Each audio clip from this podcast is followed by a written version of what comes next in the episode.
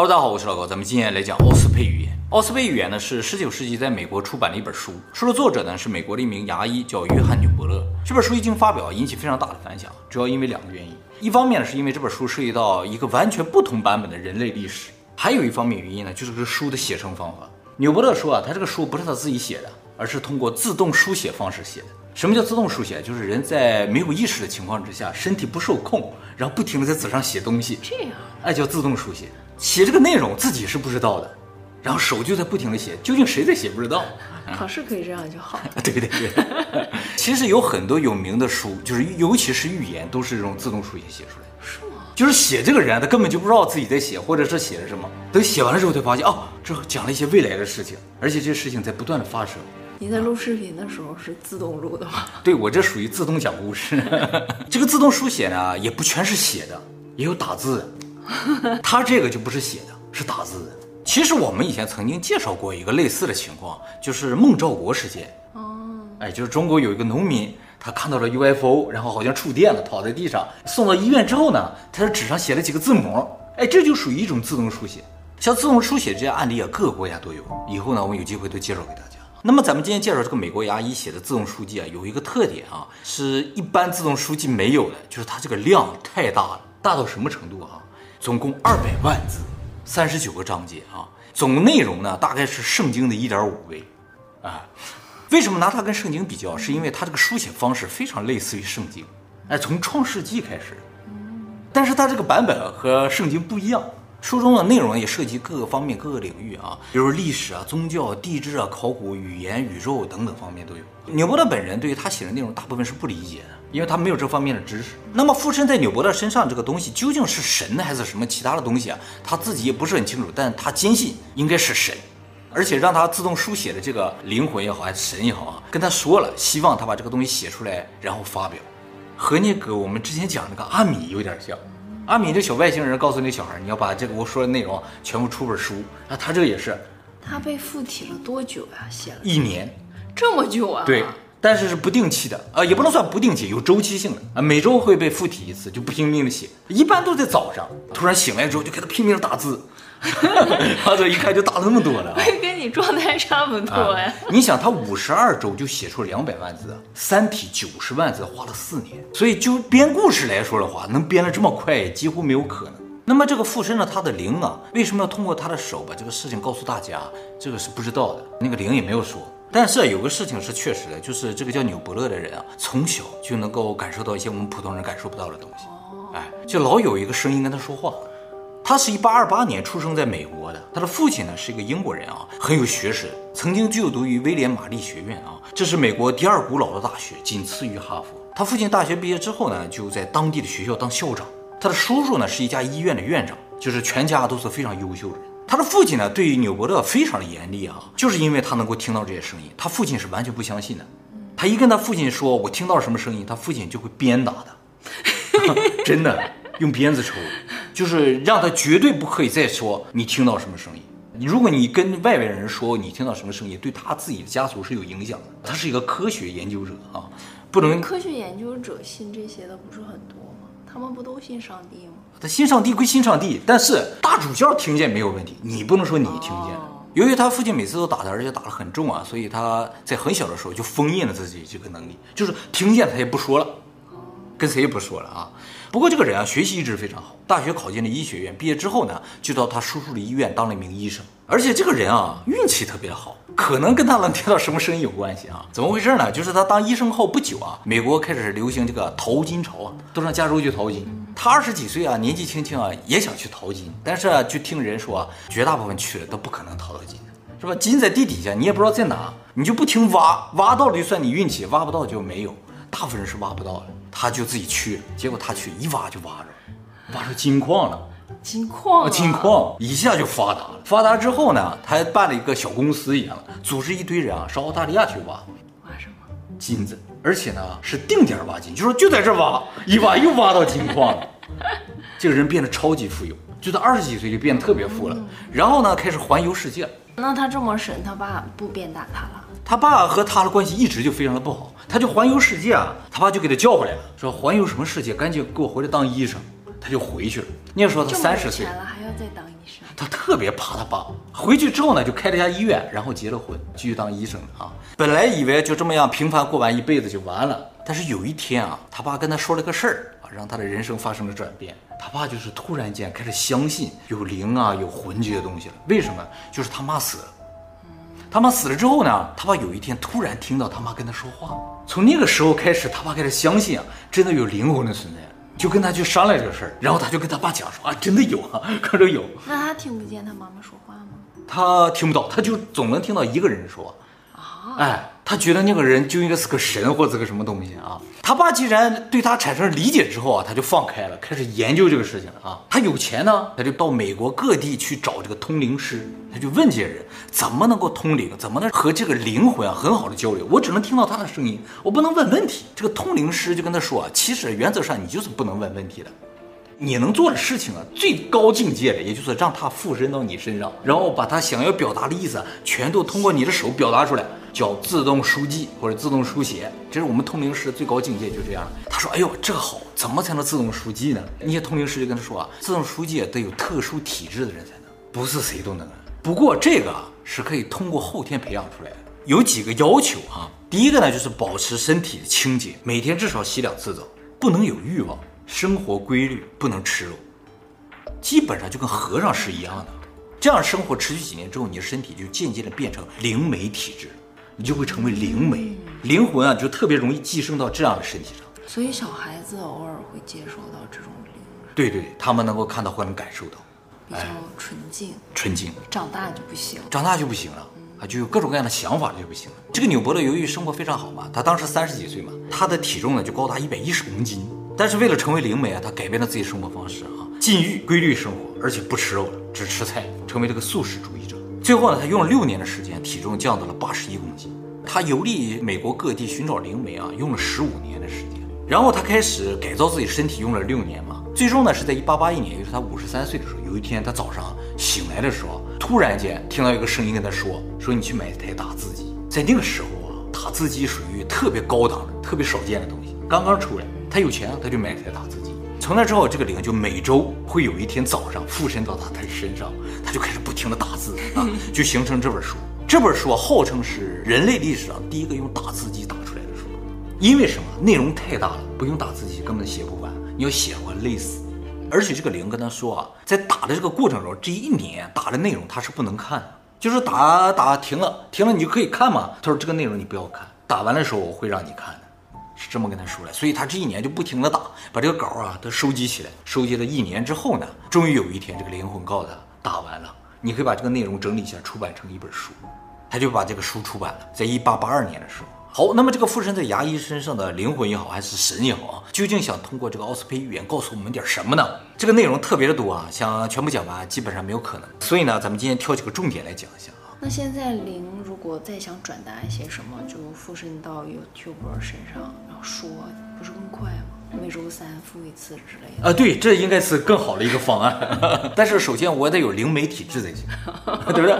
我还得减肥，现在不行啊。那么这本书里讲的内容涉及到很多方面啊，比如说宇宙是怎么形成的，地球是怎么形成，人类是怎么出现的，还有人类活着究竟是为了什么，人为什么要死等等，都有解答，从一个完全不同的角度解答的啊，和我们到现在为止讲的内容都不太一样。首先，我们先说一下这个书中说的这个世界观啊，就是我们这个世界究竟是怎么个结构的啊？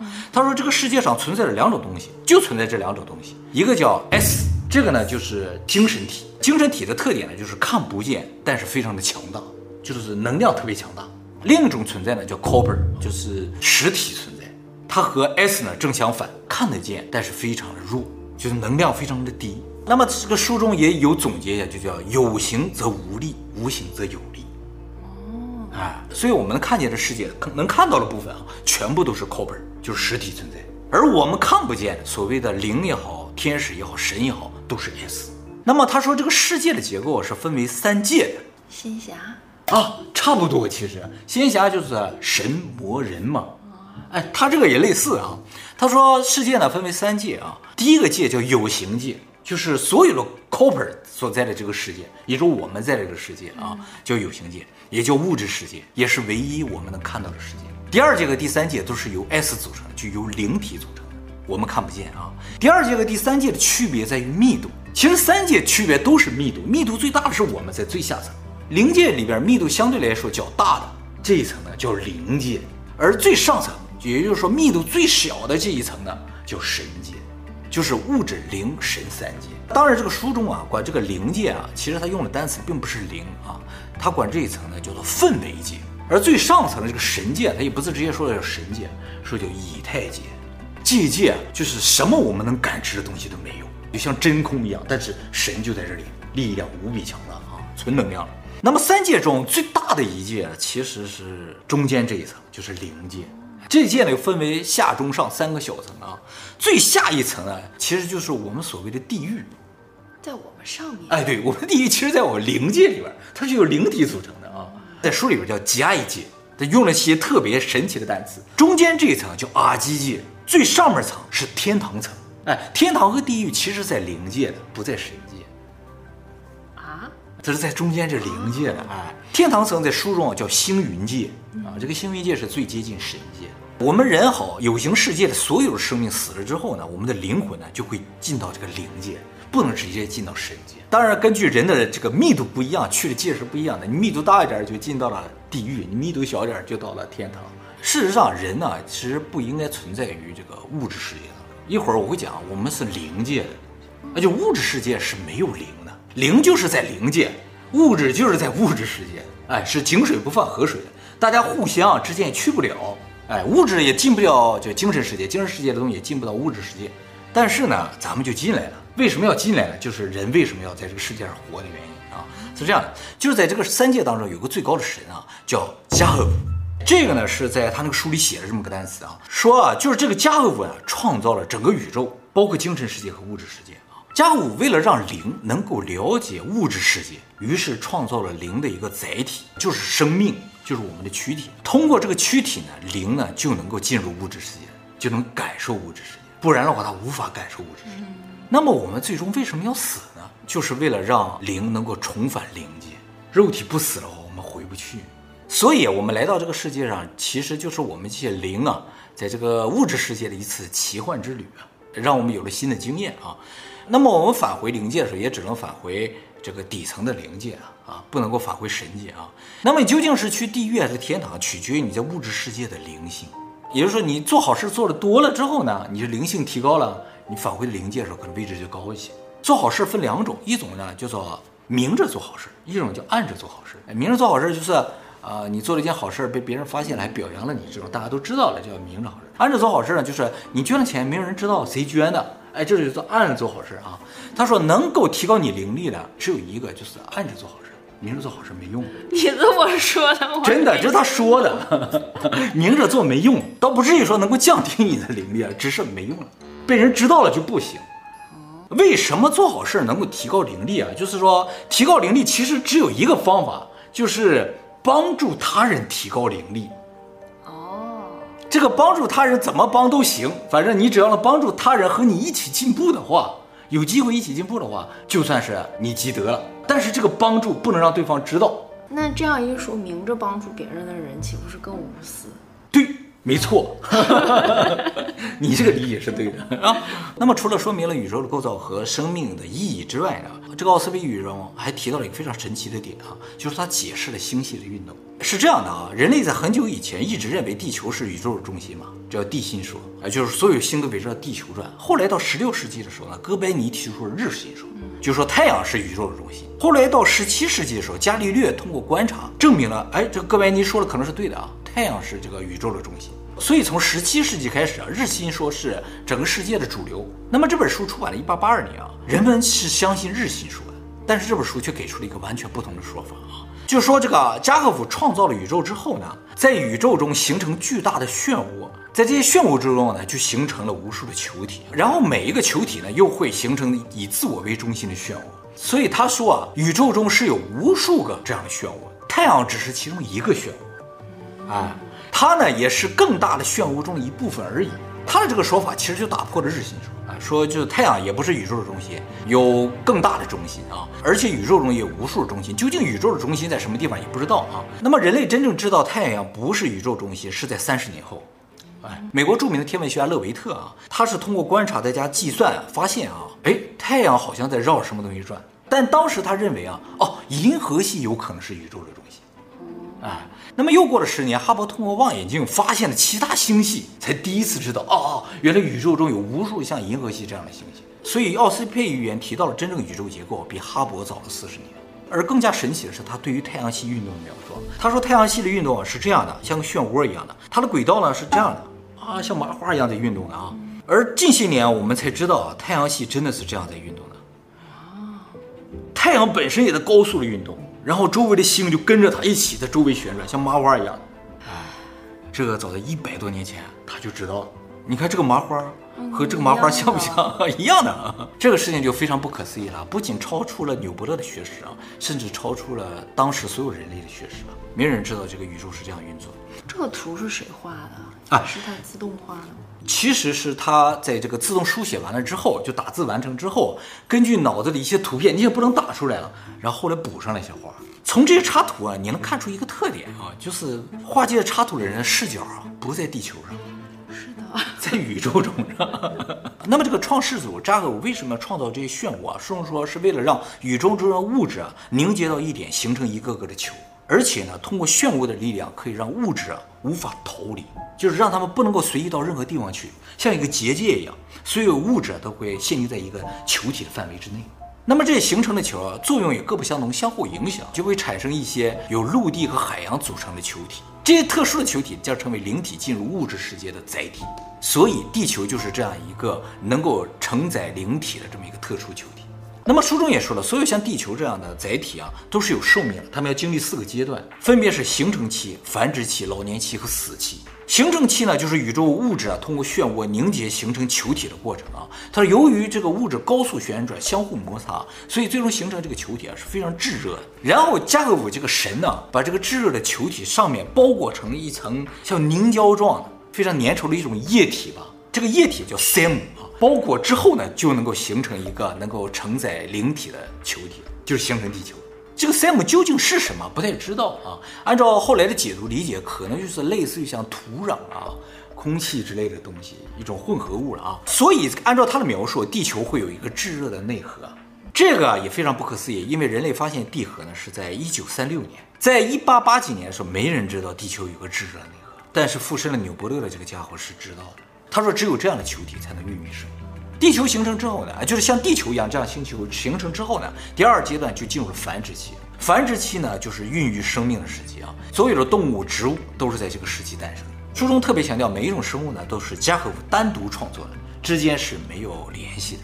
所以呢，生物之间并不是进化的关系。也确实啊，我们目前也没有发现生物之间这个进化的过程的这种证据，只是感觉有些生物之间是比较像的啊。这个书呢说了，所有的生物呢，所有的物种都是加贺夫单独设计的，像 NFT 一样啊，对对对对，像 NFT 一样，看着也很像，但大家又都不一样。那么繁殖期结束之后呢，地球将进入老年期，在老年期呢，所有的生物呢就渐渐的不再具有繁殖能力，所有的生命呢就会渐渐的死去，最后进入死期呢，就是所有活着的生命呢完全死掉之后，地球完全回归物质世界，这就完成了这个整个生命周期。那他还要派下一波人来体验物质生活吗？地球进入死期了，地球就不可以了，继续造新的星球才可以。那么人类呢，就是在繁殖期诞生的啊。大家注意啊，书中说了，生命本身是没有灵的，就是你看看猫猫狗狗啊，里边是没有灵的。这个地球上唯有一种生物有灵，就是人。嗯，所以人是神经过各种各样的设计，最终设计出来一个比较完美，他认为作为灵的载体很合适的这么一个生命。感觉有的动物有灵呀。嗯，他说没有，很通人性啊。他说灵和普通的生命最大的区别是什么？有灵的生物能够学习，有创造和管理万物的能力。那么按照奥斯培预言中说啊，加贺夫创造的第一批生命和灵的结合体，就是所谓的第一批人呢，叫阿苏。纽伯特呢，按照他的印象画出阿苏的样子，长这个样子啊，像猿猴一样，胳膊非常的长。这个阿苏其实是个非常失败的作品，因为他呢，即使注入了灵，但是灵力也非常的低啊，没有智慧，和普通的生命体，就是普通的动物没什么区别。为了引导这个阿苏逐渐的学习啊，能够开始体会这个物质世界啊，神呢又从其他的地方把一些高级的灵体注入到了生命当中。这些被注入了高级灵体的生命呢，就是天使。所以天使其实就是灵力比较高的人，而阿苏呢就是灵力非常低的人。这些天使来到地球呢，果然是要比阿苏好一些啊。他们灵力非常发达，可以和神直接进行沟通啊。但是呢，这个自我控制的能力几乎也是没有的，因为他进入到了这个生命体内啊，他就有一定的兽性在，不是完全的灵体嘛。但是呢，神觉得挺好，有这样一个稍微智商高一点的带来这个智商低的，应该是没什么问题的啊。结果出了一个意外啊，就是阿苏和天使结合产生了一波新的人。这不是每个都是单独设计的吗？不不，阿苏和天使唯一的区别就是灵不一样，他们肉体是一样的，并不是一个像猿猴，一个有翅膀。呃，不是，其实都像猿猴，啊，只是一个智慧高一点，它本身灵力就高一点。那么这个天使和阿苏结合生成了第二代人类啊，叫伊辛。伊辛呢个子非常矮小，和我们现代人呢差不多啊。这些阿苏也好，天使都非常大的啊，就像巨人的时候。啊，对，但是和我们以前说的巨人其实还不是一伙人。巨人一会儿会出现啊。这个乙辛呢，个子矮小，非常瘦弱啊，皮肤是白色或者是浅黄色啊，灵性非常的高，他也能在物质世界直接感受到灵界的一些信息啊。换句话说，就是标准的灵感体质。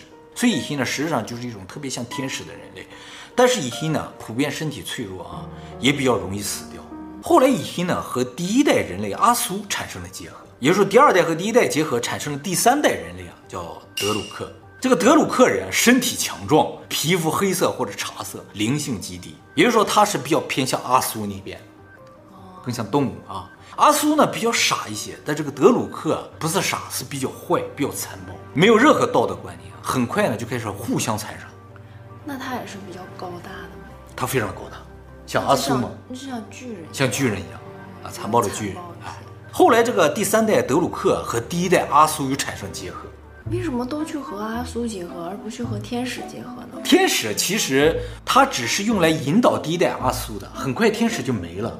天使没了之后呢，这个德鲁克呢就和第一代阿苏产生结合，产生了第四代叫雅克人。雅克人非常的巨大啊，但是呢不能两足行走，四足行走，非常的傻，基本上不能算是人，而是个动物啊。第四代雅克人大概是七万年前产生的啊。而第四代人产生后不久啊，这个第一代阿苏就灭绝了。接下来呢，第三代德鲁克人就是又大又威猛又残暴的一个德鲁克人，和第二代伊辛结合了，又瘦弱又小，灵力很高了，结合产生了第五代叫伊环人。伊环人皮肤是红色的，外貌比较像第二代的伊辛，身高呢比伊辛要高不到两倍，身体强壮，智力也比较高，但是灵力不高。智力和灵力不一样，智力就是它是一个比较聪明的动物，但灵力就是能够和神进行交互的这种能力。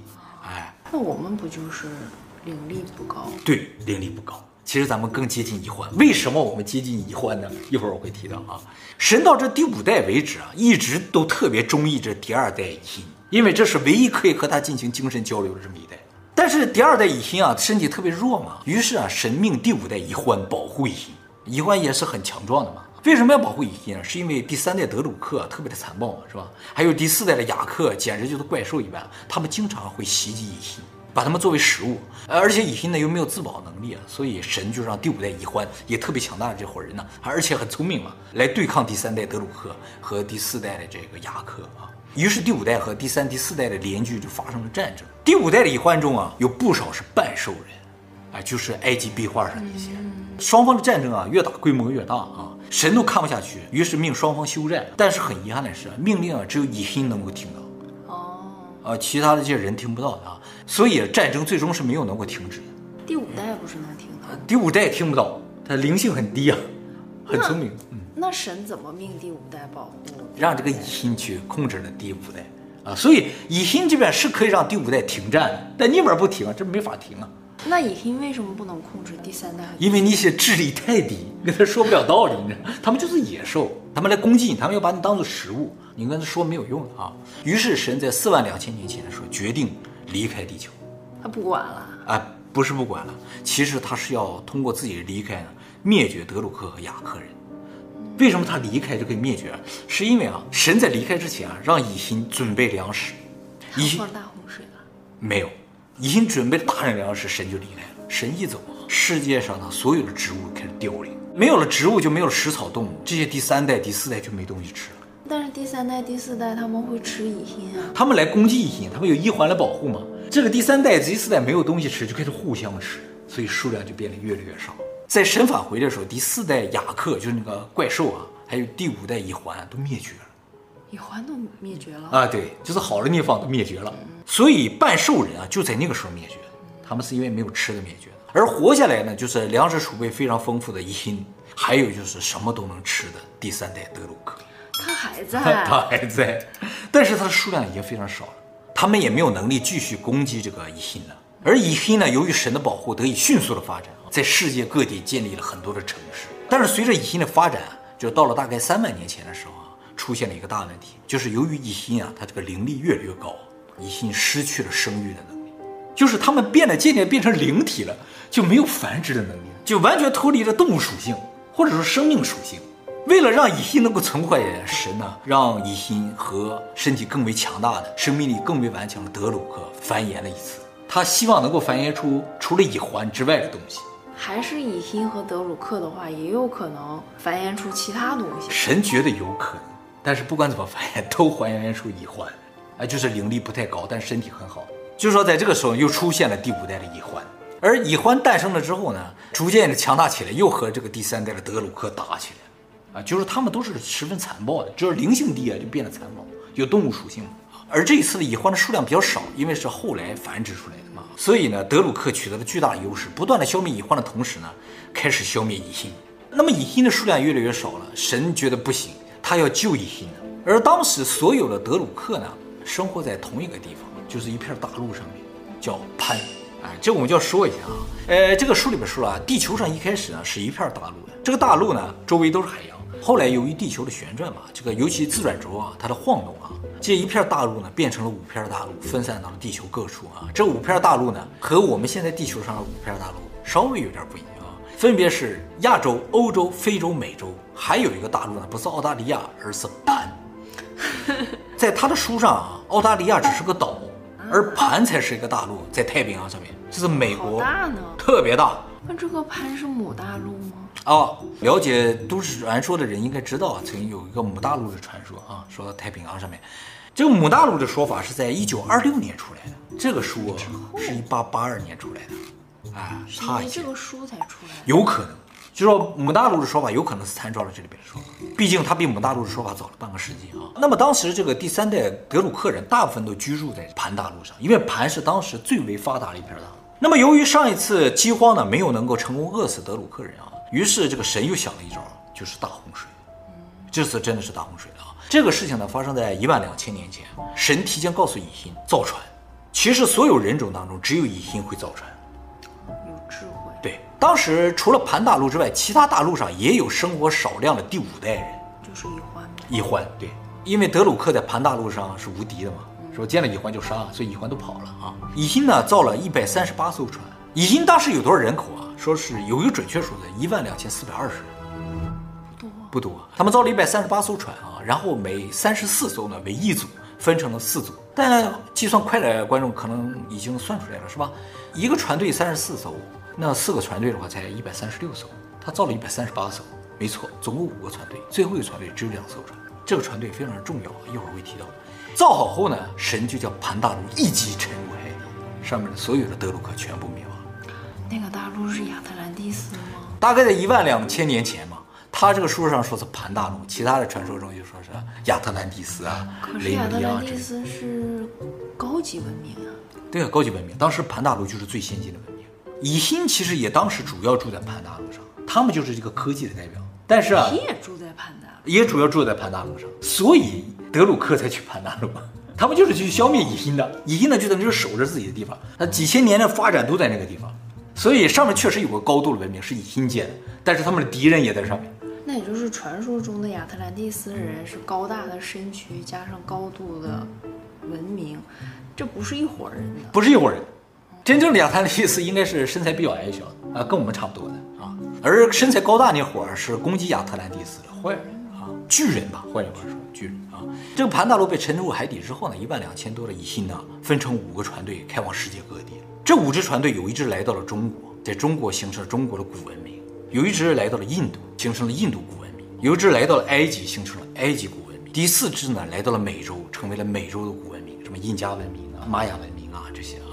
两艘船。哎，你听我讲啊，这四个船队各自到的地方，一开始发展都是不错的啊，建了很多的城市。但是他们都在大概三千年前，也就是公元前一千年左右的时候，突然间所有的蚁星灭绝了。灭绝的原因呢有两方面，一方面就是蚁星呢由于发展起来了，再次失去了生育的能力和欲望，啊 而残存的蚁星呢实际上是被他的后代所灭绝。他的后代是谁啊？就是蚁星和蚁獾的后代，第六代人就是我们。哎，我们的外貌几乎和蚁星是一模一样的，和它不一样的就是我们生命力更为顽强，我们的灵性非常的一般，算是比较低的。最大的一个区别就是我们的繁殖力比较强。但这样就没有办法把物质体会传输给神了。对，不能。我们第六代其实对于神来说也是个失败的作品，啊，当然不是他做的啊，就是不断怎么繁衍，就是第二代是最好的。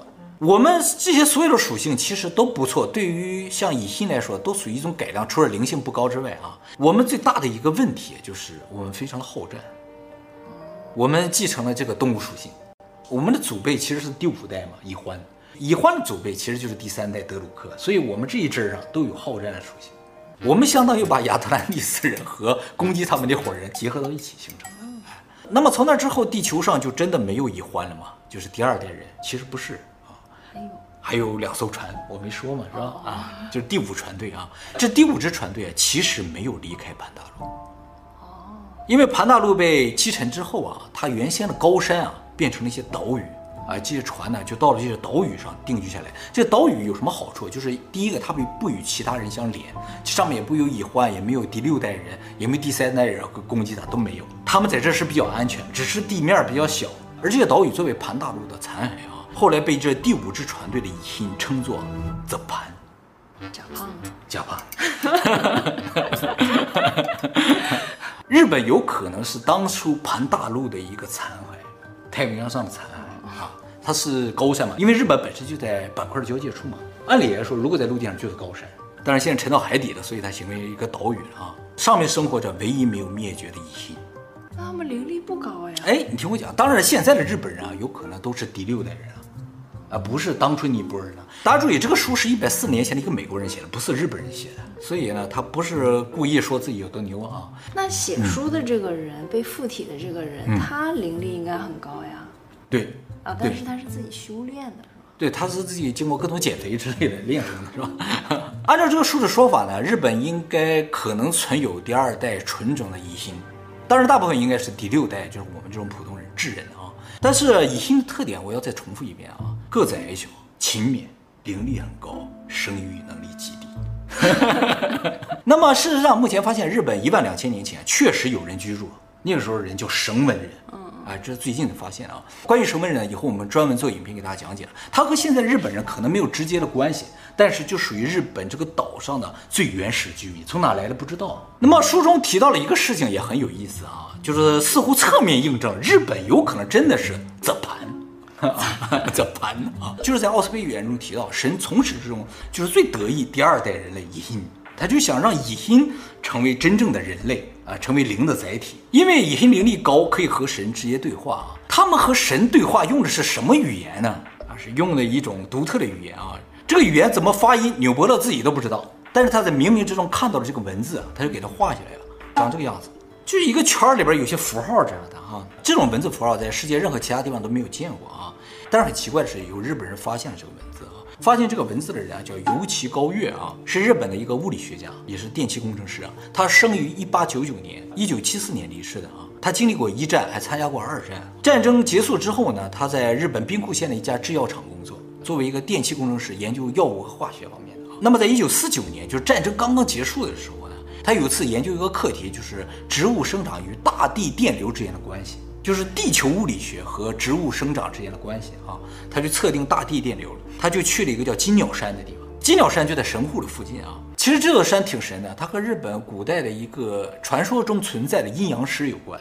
嗯，哎，这个阴阳师呢叫做道魔法师，这个道魔法师啊就是阴阳师里边大反派，坏的。大正派呢就是安倍晴明，他俩总对战呢，你知道。但这个人究竟存不存在不知道，传说中存在啊，书里有记载。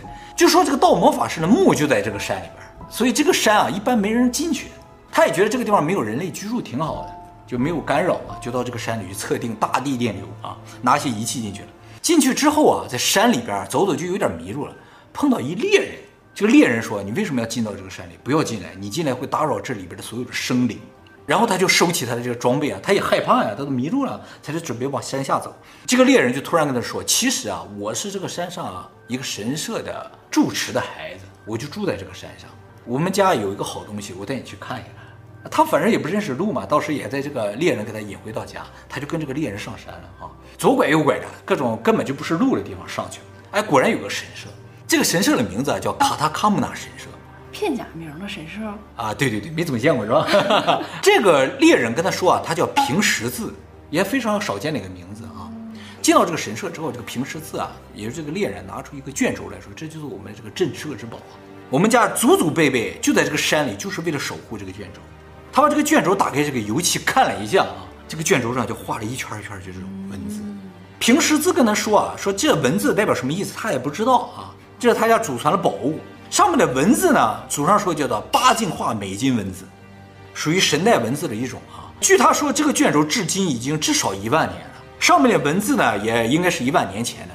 这一圈一圈的是什么？每一圈都是一首诗，说当时啊是唱出来的，究竟怎么唱，他们也不知道了啊。平十字说里边的内容呢，应该涉及到宇宙、科学、哲学、材料学、农业、制造、医学、历史方面的内容。这么多。啊，对，就就这些。对，他说这每一个文字啊是几维文字，他们都不知道啊，怎么去解读？说不是不是里边每个横的每个竖、每个角度啊都有意思，不知道。平时字只知道这个卷轴呢叫做卡塔卡姆纳卷轴，卡塔卡姆纳什么意思他也不知道。后来这个尤其啊，他是科学家啊，他看到这些符号，觉得里边好像有点什么逻辑关系，不是乱写的，他就把这个东西誊写下来了，八十首诗全部抄下来了。抄下来之后说，我回去研究一下，他就带走了。八十首诗怎么看出来的？一圈一圈一圈就是一首诗，总共八十个啊，不是就这三个，不是就是三，八十个老多了啊！你现在看这个是第六首跟第七首啊，他把这个八十首全部抄下来带回去了，开始进行潜心的研究，把它按照文字的方式进行研究啊，看看能不能和日语啊能套得上啊。后来经过他的研究啊，他感觉自己解读出来了，真的？嗯，他说至少卡塔卡姆纳什么意思他知道了。他说：“卡塔代表物质世界，卡姆呢代表精神世界，那呢是转换传送的意思。”哇，哎，他说这个卷轴啊，里边的内容其实就是物质世界和精神世界沟通啊，或者是互相传送信息的这么一个工具啊，或者是一些相关的内容。嗯，就是说你体会物质怎么向神报告的这么一个东西啊，对，传输信息啊，或者是怎么能接触到这个世界啊的一些方法之类的啊。后来他就把他研究的一部分成果公开了。公开之后呢，受到了学界的强烈质疑啊。为什么呢？就是因为他再回去找那个神社找不到了，啊，没了，他也不记得路，因为根本就没有路。好多人上那个山上找，再也没找到了啊，也没有人听说这个山上有一个卡塔卡姆达神社，找不到了。他就是由他手上抄写的这八十份这个东西。有人怀疑呢，这是他自己创作的一种东西，但他坚称不是，就是那个叫平十字的人给的。他后半生都在研究这个书的内容，啊，不知道他研究到什么程度了。但是学界是不承认的，啊，认为一个科学研究者怎么可能去研究这个东西？疯了，疯了是吧？还拿出一些字，明明自己画的嘛？是吧？啊，非说是神代文字啊。他有给他附上一些假名啊，告诉这个解读的方向啊，去读它。啊，哦，这是他自己附上的。对，读起来啊，确实有点像经文一样，或者那种感觉啊。但是不是真这么读，不知道。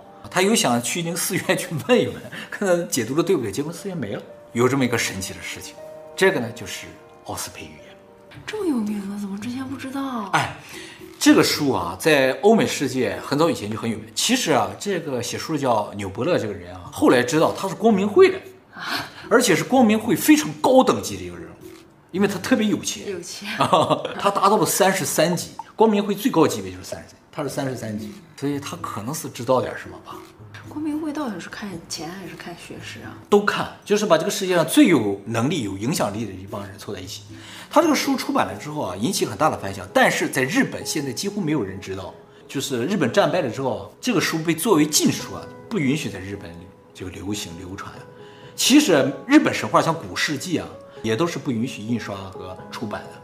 为什么呢？因为像日本的神话里边都说了，日本人是神的子民，不是每个国家都说是神的，对，但是战败国不允许让你知道你是神的子民，不可以。战败国不允许再吹了。对，战败国不可以吹了。你如果告诉他他们是 zappan，盘 是吧？他们觉得啊，我们是殷的后代，觉得自己不一样，那就不行。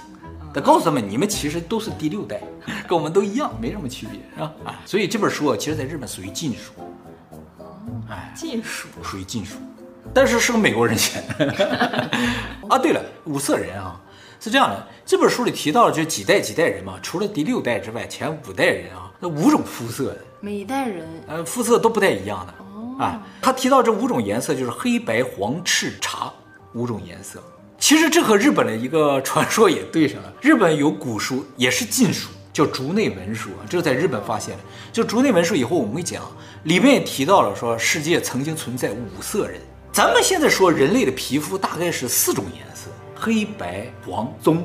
不过竹内文书里提到这五色啊比较神奇，没有红色，有蓝色。蓝色，蓝色的人，他们叫青色人。啊，这个以后我们有时间再给大家讲。阿凡达。阿凡达。